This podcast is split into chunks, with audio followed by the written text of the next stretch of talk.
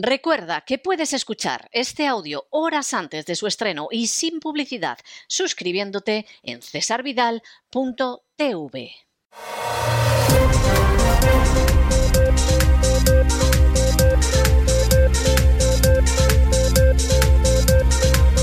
Las noticias del día. Estamos de regreso y estamos de regreso para dar inicio a nuestro boletín informativo después de ese repaso que hemos dado a las relaciones entre España y el Sáhara desde el siglo XV, no vienen de ahora. Hay cosas que históricamente no tienen discusión. El Sáhara jamás, jamás, jamás ha formado parte del reino de Marruecos. Todo lo contrario todos los tratados que se firmaron, las distintas situaciones de dominio, las distintas situaciones jurídicas, apuntan a que Marruecos no tiene derecho ni a una pulgada del territorio del Sáhara. Esto quedó además clarísimo en el mismo año 1975, cuando Hassan II decidió ir al Tribunal Internacional de Justicia de La Haya reclamando el Sáhara todavía bajo dominio español, y se encontró con que el Tribunal Internacional de Justicia de La Haya dijo que Marruecos no tenía el menor derecho, porque no lo ha tenido nunca, porque no lo tiene y porque no lo tendrá jamás, a ocupar un territorio. Por supuesto, de esta invasión a ustedes no les van a hablar. De los miles de muertos que han causado en un verdadero genocidio los marroquíes sobre el Sáhara, no les van a hablar de las violaciones de las saharauis delante de sus familiares para amedrentar a las poblaciones, no les van a hablar. De cómo se utilizó el fósforo blanco y el napal, que a saber quién se lo vendió a Marruecos, para bombardear a los saharauis, no les van a hablar. De nada de esto. Ni tampoco les van a hablar de cómo Estados Unidos respaldó a Marruecos en esa invasión, no les van a hablar de las riquezas que hay en el Sáhara, que por supuesto se iban señalando cuando todavía España era la potencia colonial, y todavía menos les van a hablar de la traición de buena parte del gobierno de Franco, que decidió, mira tú qué casualidad, alguno de los ministros era el que le administraba el patrimonio en España a la Casa Real marroquí, decidieron que lo mejor era bajarse los pantalones de la manera más cobarde y más traidora ante Hassan II de Marruecos. En esta historia, además de enorme gravedad, bueno, pues luego ha venido la creación de un lobby de periodistas a los que Marruecos sobreaba, sobornaba y condecoraba si llegaba el caso, la creación de lobbies en los distintos partidos políticos, para que se plegaran ante Marruecos y para que, por supuesto, nadie les plantara cara, y luego las sucesivas invasiones de droga e ilegales, ilegales y droga en territorio nacional. ¿Tuvo Marruecos algo que ver con el 11M? Bueno, quien ahora se dirige a ustedes considera que lo más seguro es que no, que no tuvo nada que ver con el 11M, pero sí sabemos que al menos uno de los agentes de inteligencia de Marruecos en España sabía todo o sabía mucho. Y por supuesto no informó en absoluto a los españoles. Y en estos momentos, después de una suma de traiciones, después de episodios lamentables como el de Donald Trump en el 20, aceptando que Marruecos se quede con un territorio que no es suyo. Claro, porque unas invasiones no son iguales que otras. Y Marruecos es un aliado, pero muy importante de los Estados Unidos en el Mediterráneo. Menudos aliados tiene a veces Estados Unidos. Hay veces que son aliados admirables y democráticos y liberales y todo lo bueno que ustedes quieran, pero tiene otros aliados que son verdaderamente repugnantes y que privan de autoridad moral a los Estados Unidos, porque cuando tienes esos aliados, ¿cómo vas a criticar a Rusia? ¿Y cómo vas a criticar a Venezuela? Si muchos de esos aliados son peores. Si lo que lleva haciendo Marruecos desde hace décadas es muchísimo peor que lo que está sucediendo ahora en Ucrania. Por la duración, por la dureza y por el número de víctimas. Si lo que está haciendo Arabia Saudí ahora mismo en el Yemen es peor que lo que sucede en otros países. Y es terrible y no se cuenta y no se dice nada. De más de medio centenar de guerras que hay ahora en el mundo, resulta que solo hay una guerra y en Ucrania. Bueno, pues el caso de Marruecos es vergonzoso. Y a esta ceremonia de rendición, de capitulación, de la desvergüenza y la inmoralidad, pues ha terminado ya sumándose a calzón quitado el presidente del gobierno español, no se sabe, desde luego la oposición parece que no les dijo nada, en el gobierno no se sabe muy bien si les dijo algo, no se lo dijo, luego ha tenido que salir ahí alguno como el machotón y Z a decir que bueno, que, que lo que pasa es que de esa manera garantizamos Ceuta, Melilla y las Canarias, lo cual es todavía peor, vamos, la explicación todavía es peor. Pero en realidad lo que se produce es una traición a los deberes internacionales de España, que lleva traicionando a los saharauis desde el año 75. Quizá no la población española, pero sí sus castas privilegiadas. La entrega de un pueblo al sometimiento a un régimen corrupto y despótico y el desprecio por la ley internacional.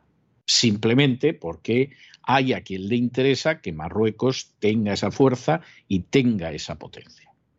Y en el caso de España, bueno, pues miren ustedes, hay muchísima gente sobreada por Marruecos, de furcias mediáticas y de políticos, podríamos estar hablando horas al servicio de Marruecos. No hay nada más que ver cómo han salido las furcias mediáticas inmediatamente de sus covachuelas para contar qué es lo mejor que se puede hacer con Marruecos, porque claro, al final se está al servicio de quien se está y para qué vamos a hablar de las raíces históricas. No, no, de eso no digamos nada porque quedaría evidente la infamia y la vileza de esta concesión a Marruecos.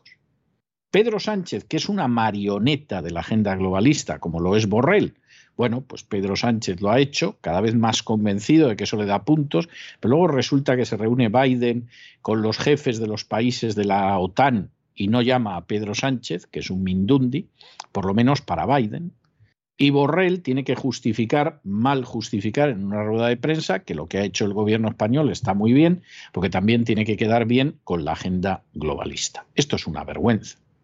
Esto es el abandono de un pueblo. Esto es pisotear la legalidad internacional.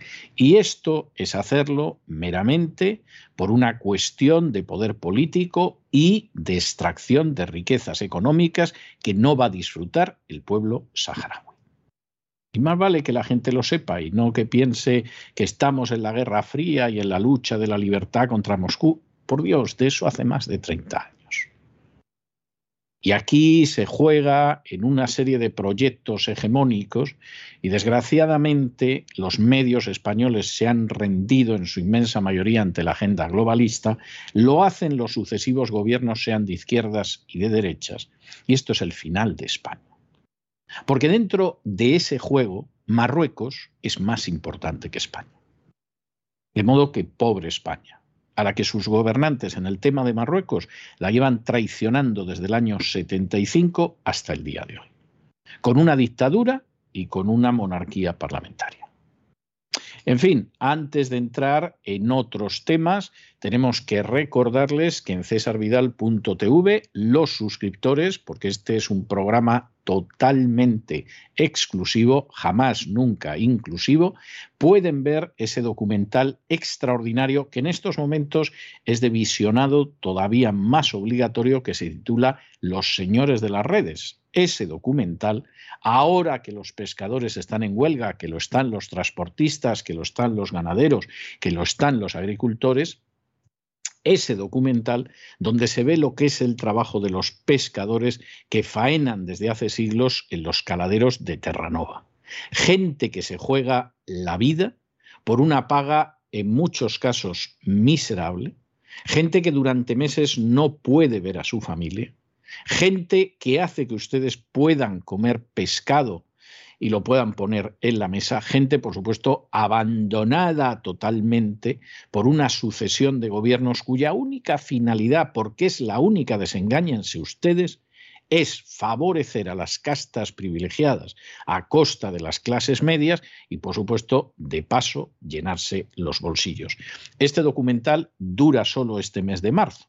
De modo que les recomendamos a los que sean suscriptores de cesarvidal.tv que lo vean antes de que se acabe el mes de marzo, porque es un grandísimo documental. Y ahora sí, Ahora entramos dentro de nuestro boletín informativo y empezamos sobre todo con España. ¿Por qué?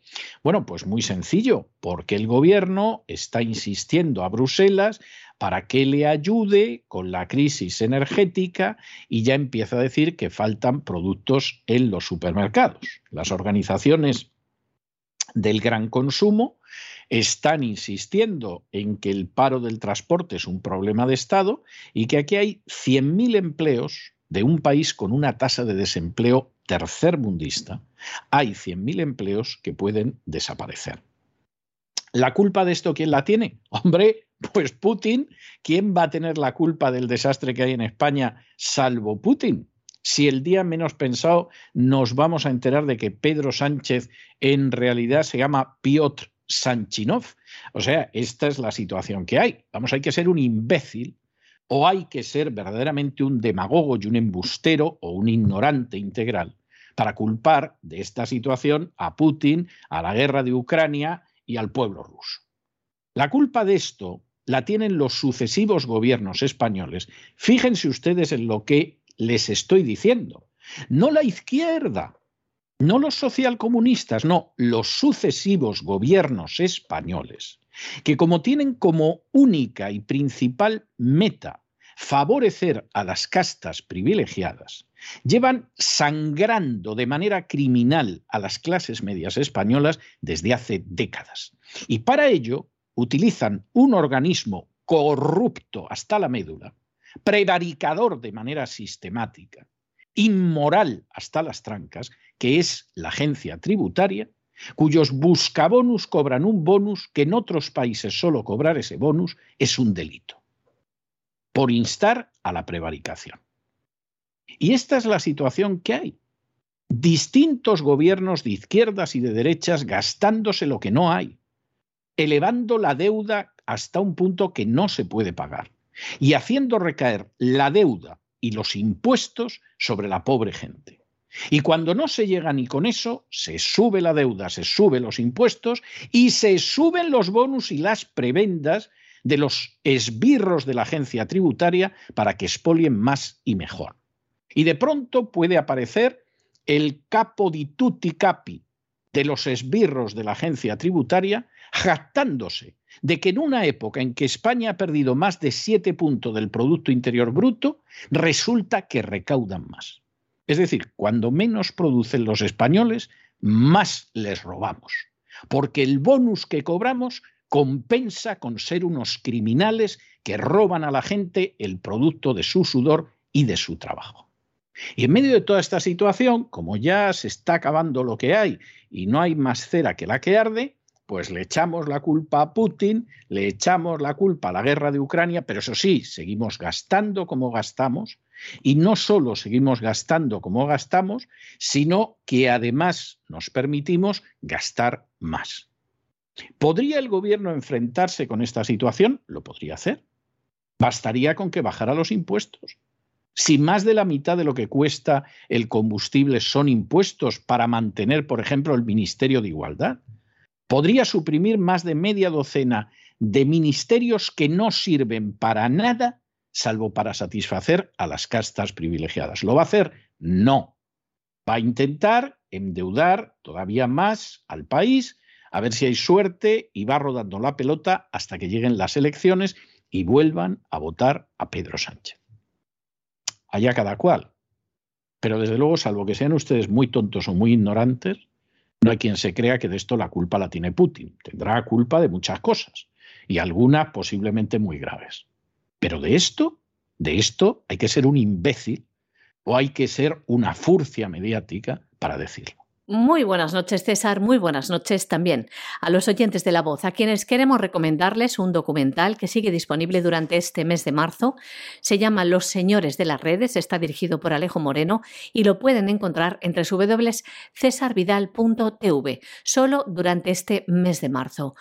Un documental imprescindible para conocer la vida y el mundo en los caladeros de Terranova, la vida de estos aguerridos pescadores. Y vamos con España. Hay que decir que el presidente del gobierno, Pedro Sánchez, ha urgido a sus homólogos a aprobar unas propuestas en la Unión Europea que dice España necesita ya, alertado de que las industrias pueden rebajar su producción por el coste energético. Lo decía así en una entrevista concedida al Financial Times. El presidente del Gobierno de España decía cosas como estas. Si la Unión Europea no nos da herramientas para responder a esta emergencia energética, será difícil no solo ya para España, sino para todos los Estados miembros asumir el enorme coste económico. Según apuntaba también este diario, el Financial Times, pues Sánchez, decía, tendrá que enfrentarse a una importante oposición por parte de los estados del norte de la Unión Europea respecto de los planes para introducir cambios en el mercado eléctrico europeo, como ya ha pasado anteriormente con otro tipo de propuestas. En la actualidad, las propuestas de la Comisión Europea que se publicarán el miércoles se ocupan casi exclusivamente del almacenamiento de gas, que Bruselas considera el mínimo común denominador que puede obtener el apoyo de los 27. Por su parte, el ministro de Agricultura español, Luis Planas, ha reconocido incidencias en la cadena alimentaria, aunque ha dicho que son puntuales, motivadas por la paralización del servicio de los transportistas. El ministro, quien ha considerado que la oferta realizada ayer por el Gobierno es muy sólida para responder a los problemas del sector del transporte, que incluía una bonificación para el pago de los carburantes de 500 millones de euros, decía también faltarán concreciones, pero si nos ponemos en ello podremos llegar a acuerdos.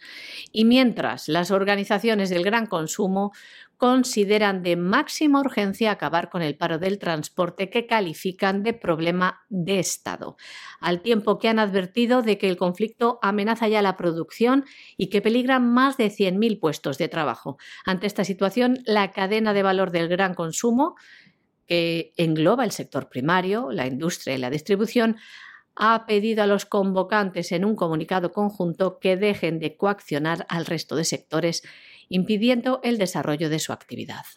Bueno, y ya saben ustedes, en medio de toda esta situación, el gobierno tiene que dar una sensación de que, bueno, de que en última instancia dialoga, etcétera, etcétera, y nos ha salido en las últimas horas, apoyado por las furcias mediáticas, diciendo que ha llegado a un acuerdo con el sector del transporte. Mentira. La plataforma de defensa del transporte dice que con ellos no han contado en la mesa de negociación y que van a continuar con los paros. Porque claro, una cosa son los sindicatos, que son amarillos, pero vamos, como un limón, y son casta privilegiada, y otra cosa es la gente, que incluso se juega la vida para mantenerse ellos y sus familias en la carretera. En la carretera, en el campo, entre el ganado o en alta mar pescando. Y claro, realmente hasta aquí hemos llegado. El gobierno pretende cerrar esto con miembros de las castas privilegiadas, como son sindicatos tan amarillistas como comisiones obreras y UGT, y la gente no está dispuesta. No está dispuesta y hacen bien. Y en estos momentos, si existiera realmente un movimiento cívico sólido en España, dejarían de pagar impuestos desde este mismo momento no pagarían los pagos trimestrales, no pagarían el IVA, no pagarían nada. Y en ese momento el Estado tendría que escucharlos o colapsar, porque eso es lo que mantiene en pie esta situación. Y no hay tantos sicarios de la agencia tributaria para ir detrás de millones de españoles que deciden no pagar, ni siquiera con sus ordenadores, ni con sus bonus, ni con sus prebendas, ni con la subida de bonus que va a haber este año, que sube 100 millones los bonus que cobran, ni aún así. Si quieren ustedes cambiar la situación, vayan a por la agencia tributaria. Dejen de pagar. Y si eso lo hacen millones de españoles, este gobierno tendrá que ponerse de rodillas. Porque este gobierno es el que tiene que ponerse de rodillas, no ustedes que con su trabajo, con su sudor y con su esfuerzo, mantienen a las castas privilegiadas y luego con lo poquito que les queda, con las migajas, tienen que dar de comer a sus familias. Mientras el Gobierno de España alardea de que han llegado a un fantástico acuerdo con los transportistas, algo que también pregonan los medios de comunicación, los transportistas que han convocado estas huelgas y que han salido a las calles de toda España afirman que a ellos nadie les ha llamado a esa mesa de negociación y que no se han aceptado sus reivindicaciones. La Plataforma de Defensa del Transporte de Mercancías por Carretera Nacional e Internacional se expresaban en este sentido en su página web. Les leemos su comunicado. El Ministerio de Transportes está diciendo que ha llegado a un acuerdo con los transportistas. Nada más lejos de la realidad. Con la plataforma no se ha acordado absolutamente nada. Y los acuerdos a los que se refieren han sido tomados con el Comité Nacional de Transporte que no nos representa y que dichos acuerdos no dan ninguna solución aceptable para el sector de base. Hacemos una llamada de atención a todas nuestras bases para que trasladen a nuestras gentes que no hay ningún acuerdo y que por tanto seguimos de forma indefinida con el paro hasta que llamen a la plataforma y se firmen los acuerdos que demandamos los dolientes de los problemas. No dejarse confundir porque se intenta desarticular esta gran unión que hemos conseguido y que tenemos que mantener para conseguir una seguridad jurídica en cuanto a trabajar por encima de costes y no poner dinero a nuestro trabajo, entre otras demandas muy necesarias. Mucho ánimo y que no nos dobleguen ni engañen. Seguiremos hasta el final y esta batalla no la podemos perder. Será responsabilidad de esta ministra que este paro pueda convertirse en un problema muy grave socialmente debido a su irresponsabilidad y desprecio a la clase trabajadora. No aceptaremos imposiciones ni engaños. Por tanto, todo sigue igual y continuamos a la espera de que contacten con nosotros. Fuerza y paciencia, ya queda menos y no vale rendirse. Esto es lo que dicen desde la Junta Directiva el comunicado a todos los transportistas de la Plataforma de Defensa del Transporte de Mercancías por Carretera Nacional e Internacional. ¿Y qué es lo que dice el Gobierno? El acuerdo al que dicen haber llegado. Pues la ministra de Transportes, Movilidad y Agenda Urbana, Raquel Sánchez ha anunciado que se aplicará una reducción efectiva del precio del gasóleo para los transportistas en línea con lo notificado en otros países de nuestro entorno y concretamente siguiendo, dicen, un modelo similar al de Francia, en el que una parte de la bonificación en el precio será sustentada por el presupuesto público y otra a cargo de las distribuidoras o comercializadoras de combustibles.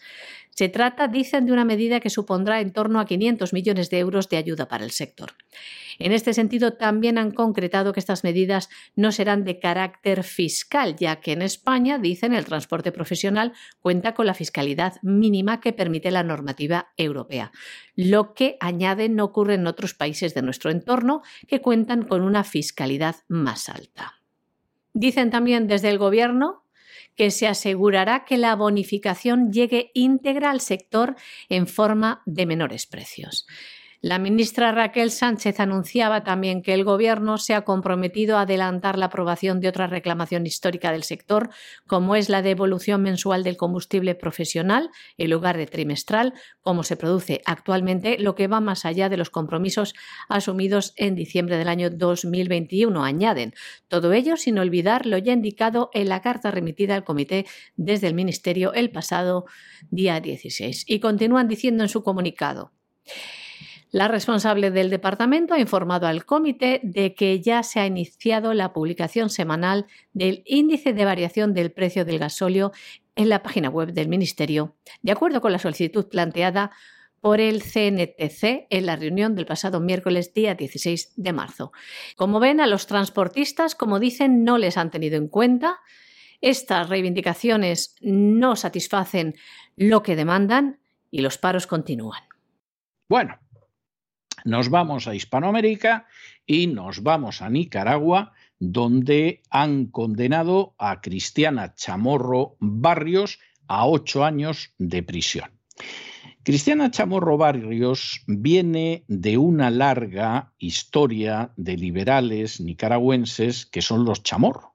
Es decir, y de hecho la última importante pues fue Violeta Chamorro, que llegó a desplazar del poder a Daniel Ortega y se convirtió en presidenta de Nicaragua. Esto hace mucho tiempo. Si ustedes prefieren, Violeta Barrios de Chamorro. ¿eh?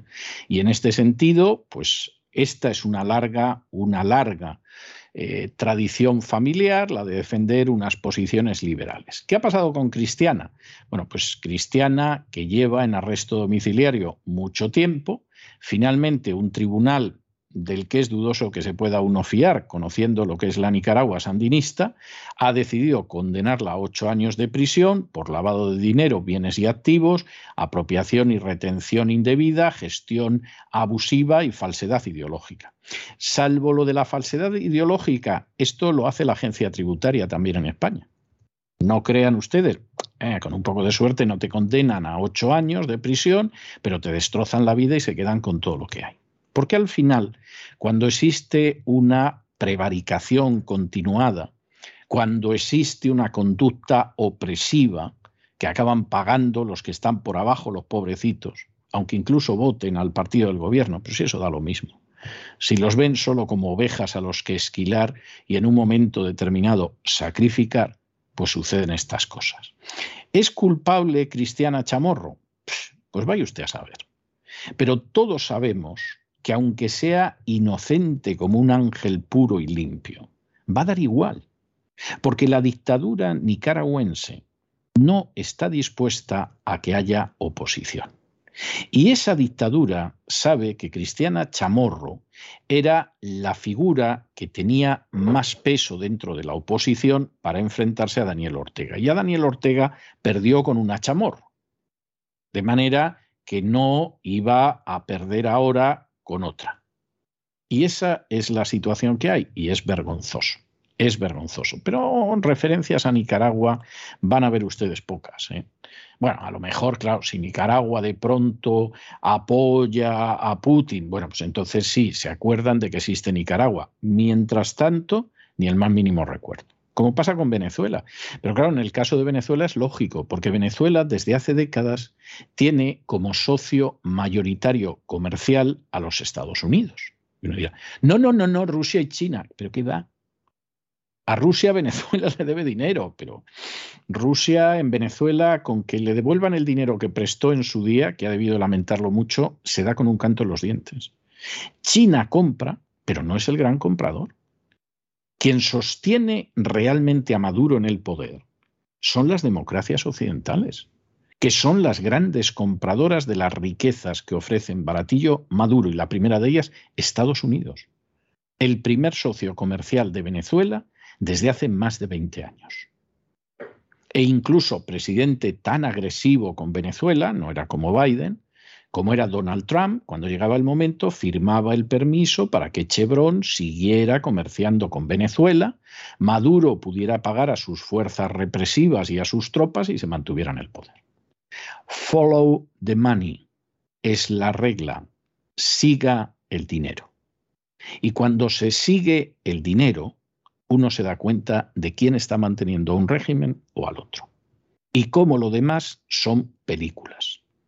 Y esto es muy importante. Hombre, salvo que quieras que la dictadura dure tanto como la de Cuba y no regresar jamás a tu patria, que eso también puede suceder.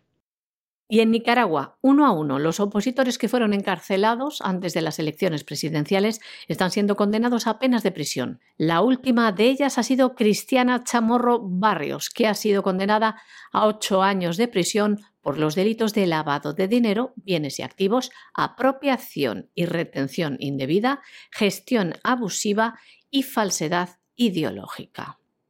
Chamorro se encuentra bajo arresto domiciliario desde el pasado 2 de junio del año 2000.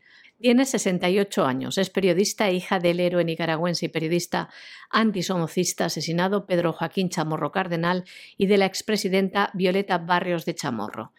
Cristiana Chamorro era la figura de la oposición con mayor probabilidad de ganar las presidenciales del 7 de noviembre pasado, en las que Ortega fue reelegido para su quinto mandato. El juicio a Cristiana Chamorro forma parte de una serie de procesos judiciales a una cuarentena de líderes opositores y críticos con el gobierno de Sandinista. Fueron encarcelados antes de estos comicios y acusados en su mayoría por traición a la patria o lavado de dinero. Y dentro de esa típica característica, bien triste por otra parte, del el mundo hispano, en el cual la supremacía de la ley no existe ni por aproximación, el valor de supremacía de la ley no lo llevaron los conquistadores españoles, no existía en España, lo que se llevó a la actual Hispanoamérica era todo lo contrario, es decir, la supremacía de la ley, pues efectivamente no puede chocar con nuestros intereses. En medio de todo eso, la siguiente noticia que les vamos a dar y que tiene como escenario Chile nos sorprende, porque el gobierno de Chile ha dotado de urgencia, de categoría de urgencia, un proyecto de ley para indultar a los presos de las protestas. Protestas que empezaron hace tiempo. ¿eh? Protestas que efectivamente lo que sucedía era que había gente que estaba subvirtiendo el país por cuenta de la agenda globalista. Protestas en las que tuvieron un papel muy importante las organizaciones juveniles de Giorgio Jackson, que por cierto es ministro de la Secretaría General de la Presidencia, porque recibieron millones de George Soros. Y por supuesto, cuando se pensó que a Chile había que darle el tantarantán y ponerlo de rodillas ante la agenda globalista, entre otros, ahí estaba Giorgio Jackson, actual ministro de la Secretaría General de la Presidencia, para movilizar las organizaciones de jovencitos que llevaba desde hacía años financiando Soros. Esto, el que no lo quiera ver, no lo verá, pero está ahí. Y como hay gente que efectivamente hubo que encerrarla porque perpetraban delitos dentro de este golpe, como ha habido otros golpes, como lo han sido las revoluciones de colores y el golpe de Ucrania de 2014, etcétera, etcétera, bueno, pues en medio de esta situación a todos estos delincuentes los indultamos porque son nuestros delincuentes. Si fueran otros delincuentes, hacemos todo lo posible porque no salgan y a ser posible que se mueran en la prisión. Pero lo cierto es que en este caso hay que ponerlos en libertad. Bueno, pues habrá quien no quiera ver quién era Giorgio Jackson y quién financiaba sus organizaciones juveniles y el papel que tuvieron en subvertir y aniquilar la situación de Chile pero las piezas están todas sobre la mesa y no se pueden negar. El Gobierno de Chile ha anunciado que va a promover con urgencia en el Congreso el proyecto que va a permitir indultar a algunos de los presos condenados por lo que llaman protestas del año 2018. Se trata de un simbólico gesto con lo que denominan estallido social, gesto ante el que deberán pronunciarse en un breve plazo los legisladores. En este sentido se expresaba el ministro de la Secretaría General de la Presidencia, Giorgio Jackson. Para nosotros es importante, en materia de derechos humanos y de poder cerrar o de alguna manera revisar y ojalá sanar ciertas heridas que dejó el estallido social en nuestra sociedad. El proyecto de ley, que ahora el Senado deberá despachar en un plazo de 15 días, contempla la amnistía por los delitos cometidos entre el 7 de octubre del año 2019 y el 9 de diciembre del año 2020 en el marco de estas protestas que realmente eran revueltas callejeras violentas, desestabilizadoras del orden social que querían acabar con el gobierno y que fueron altamente violentas dicen que la amnistía será para aquellos manifestantes, a excepción de quienes tengan antecedentes previos o hayan sido condenados por ciertos delitos, incluido el homicidio frustrado y el maltrato contra policías. Llamar protestas o estallido social a la revolución violenta en las calles que sufrieron los chilenos es un eufemismo bastante desvergonzado, pero es fácil de comprender que lo utilicen si estas personas que fueron lanzadas a las calles con un claro objetivo por los movimientos globalistas, cuya misión era derrocar al gobierno y poner a sus títeres, pues bien utilizada está esta palabra de estallido social. Pusieron a sus títeres, que es algo que consiguieron, incluso cambiar la Constitución. Y nos vamos a internacional. Y antes de entrar en las noticias de internacional, queremos recordarles que en cesarvidal.tv tienen ustedes dos documentales, el documental Revealing Ukraine Revelando Ucrania y Ukraine on Fire, que sería algo así como Ucrania en llamas. Los documentales están en su versión original inglesa, pero disponen de subtítulos para aquellos que no sepan inglés y relatan a la perfección, de manera sólida y documentada, el origen del conflicto de Ucrania y por qué esto ha terminado desembocando en una guerra. El productor de estos dos documentales es el gran director, ganador de varios Oscar, Oliver Stone, y se puede decir que la labor que aparece en estos dos documentales que les ofrece cesarvidal.tv es de visionado absolutamente obligatorio. No se puede hablar del conflicto de Ucrania, salvo que se haya estudiado mucho, si no se ha tenido la precaución y la prudencia de ver estos dos documentales y comprobar lo que hay en realidad, de manera que no se los pierdan. Y no nos vamos muy lejos, porque la primera noticia de internacional, desde luego, nos la dio hace unas horas Joe Biden, que ya va a calzón quitado. Hay algunos que dicen que tiene que llevar siempre un pañal puesto. No lo sé y tampoco me importa mucho. Pero en el tema de lo que es la agenda globalista, va a calzón quitado y ya ha señalado que vamos hacia un nuevo orden mundial. Que en este nuevo orden mundial, además, pues Occidente no lo va a pasar muy bien, hombre, que no lo va a pasar muy bien. Ya nos ha dicho el foro de Davos que Estados Unidos va a dejar de ser la primera potencia mundial para el 2030. Y que, por supuesto, pues este es un nuevo orden mundial que quiere liderar, dirigir, encabezar Estados Unidos. Si el nuevo orden mundial, y Biden no es nada más que una marioneta de la agenda globalista, es el triunfo del proyecto hegemónico de la agenda globalista, evidentemente el mundo está viado y en primer lugar Estados Unidos, porque Estados Unidos deja de ser la primera potencia mundial. Pero ya nos lo están diciendo. Es decir, aquí vamos a vivir muy mal, vamos a tener una situación terrible, pero no se preocupen ustedes que los globalistas los vamos a salvar. Esto va a costar ni se sabe. Pero claro, lo terrible del asunto es que esa agenda globalista deja muy claro que Estados Unidos no va a ser la primera potencia en el 2030. Y esa es la agenda que está impulsando Biden.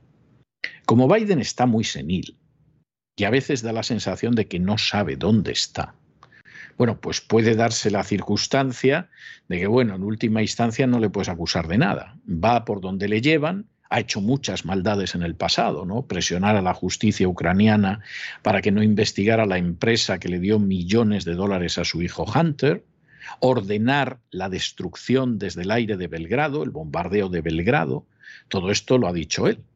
No es algo que nos inventemos o que deduzcamos nosotros y ha hecho cosas terribles, pero a lo mejor en estos momentos está tan senil que el pobre se dedica a repetir lo que le dicen y punto final. Pero en cualquier caso, si hay una marioneta, siempre hay alguien que mueve los hilos.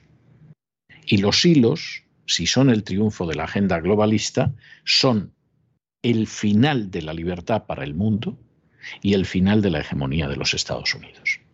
Antes de entrar en el terreno internacional, queremos recomendarles dos documentales que tienen disponibles en www.cesarvidal.tv del magistral director estadounidense Oliver Stone. Explican el origen del conflicto de Ucrania y por qué no ha acabado la guerra.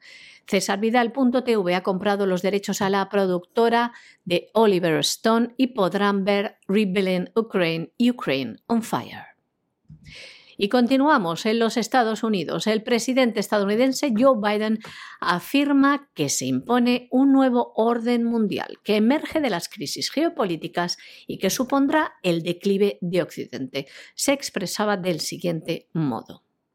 Estamos en un punto de inflexión en la economía mundial. Ya sabes, no solo en la economía mundial, sino en el mundo. Ocurre cada tres o cuatro generaciones, como dijo uno de los altos militares en una reunión de seguridad del otro día. 60 millones de personas murieron entre los años 1900 y 1946. Y desde entonces hemos establecido un orden mundial liberal y eso no había sucedido en mucho tiempo.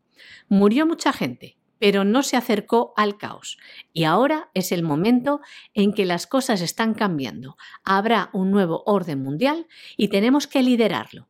Tenemos que unir al resto del mundo libre mientras lo hacemos. Ya ven, terrible.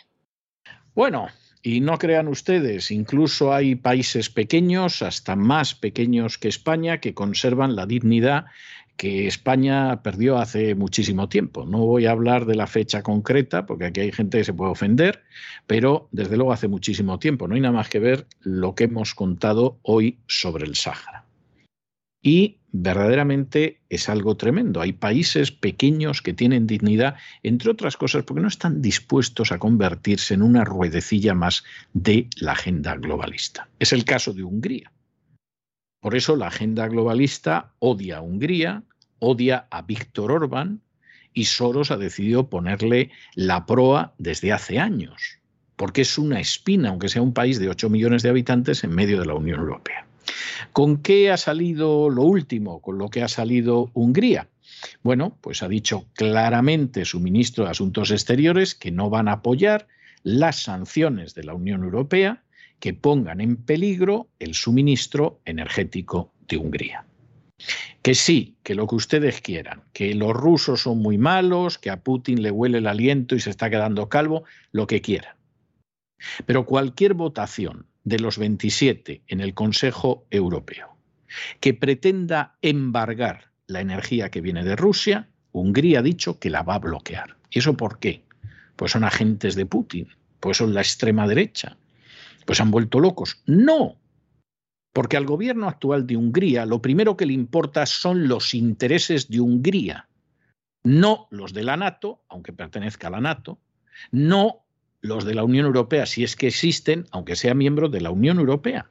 Lo primero que tiene que atender un gobierno es a los intereses del pueblo que forma esa nación. Eso es lo primero a lo que tiene que atender.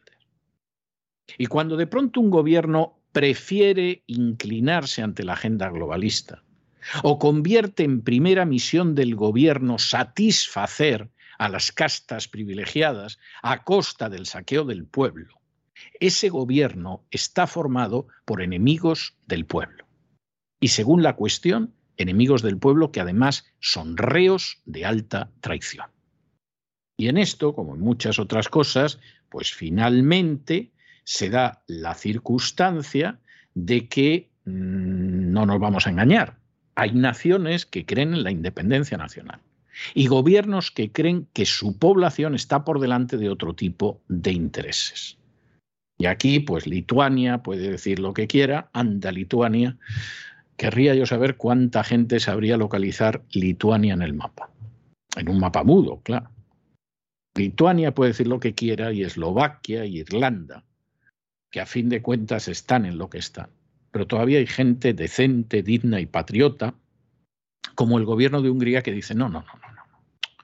A mí no me va a dejar usted sin energía y me va a quebrar la economía para que luego yo les diga a los ciudadanos que la culpa la tiene Putin cuando la culpa la tiene usted, que está obedeciendo a intereses que no son los de mi nación.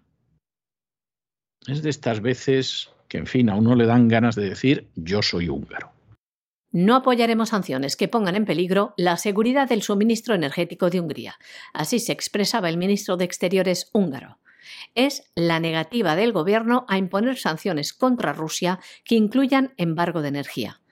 Hungría ya ha dicho que va a bloquear cualquier votación de los 27 en el Consejo Europeo que contemple embargo de energía proveniente de Rusia. Además, ayer el alto representante de la Unión Europea para la Política Exterior, Josep Borrell, abría la puerta a redoblar las sanciones contra Moscú, incluido el embargo de petróleo ruso, algo que ya han secundado públicamente países como Eslovaquia, Lituania o Irlanda.